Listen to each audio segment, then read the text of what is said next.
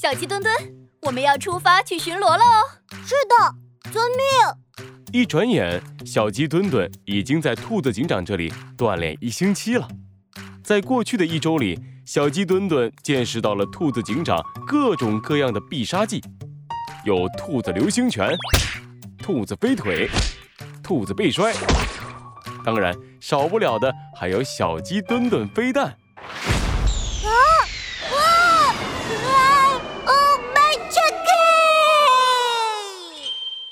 这才一个星期呢，小鸡墩墩就已经被扔出去不下十次了。每到这个时候，小鸡墩墩就会在心里默默地给猴子警长记上一笔。等结束了兔子警长这里的修炼，再和猴子警长见面的时候，一定要请猴子警长吃一记狠狠的小鸡墩墩飞弹。喂，小飞机，你看那两个家伙是不是很可疑？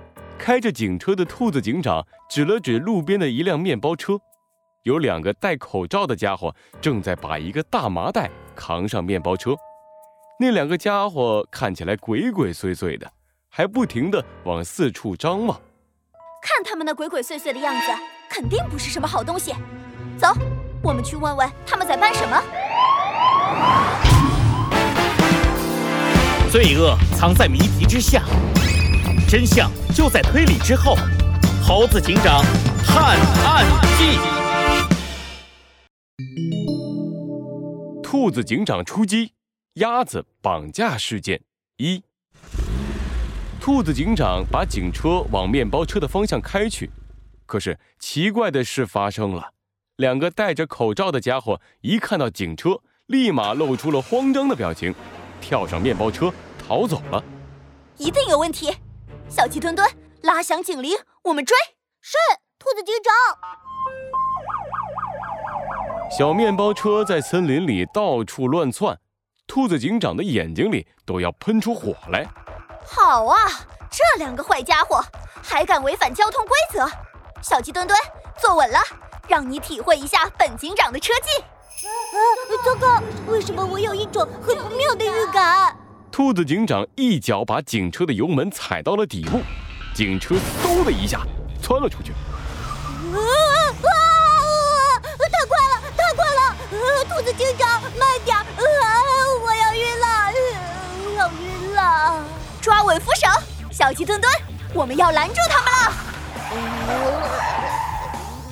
兔子警长看准时机，猛地一转方向盘，用力踩下刹车，警车快速的拐过一个弯儿，完成了一个帅气的漂移。警车稳稳当当的拦在了面包车前面，兔子警长潇洒的走下警车。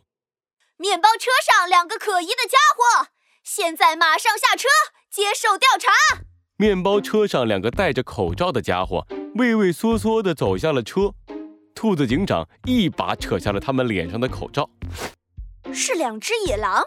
说，你们把什么东西装在麻袋里扛上车了？为什么一看见警车就跑？我们，我们，呃，这没没什么，呃，没没什么。哼，越看你们越可疑。小鸡墩墩，打开他们车上的麻袋。小鸡墩墩呢？在这儿，我的腿软了，可能有点不太方便。兔子警长，兔子警长一回头，小鸡墩墩站在原地，两条小鸡腿止不住的打颤，好半天都没抬起来。看来你的锻炼还不太够啊，小鸡墩墩。警察怎么可以晕车呢？回去以后，我要给你增加训练量喽。小鸡墩墩一听这话，绝望的一屁股坐到地上。兔子警长微微一笑，打开了面包车上的麻袋。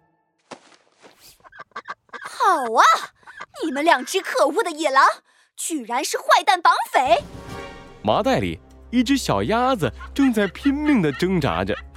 通通跟我回警察局，接受法律的惩罚吧！两只可恶的野狼居然绑架了小鸭子，本以为事情到这里就结束了，可是兔子警长居然从两只野狼的嘴里问出了一个大秘密，究竟是什么呢？下一集故事告诉你。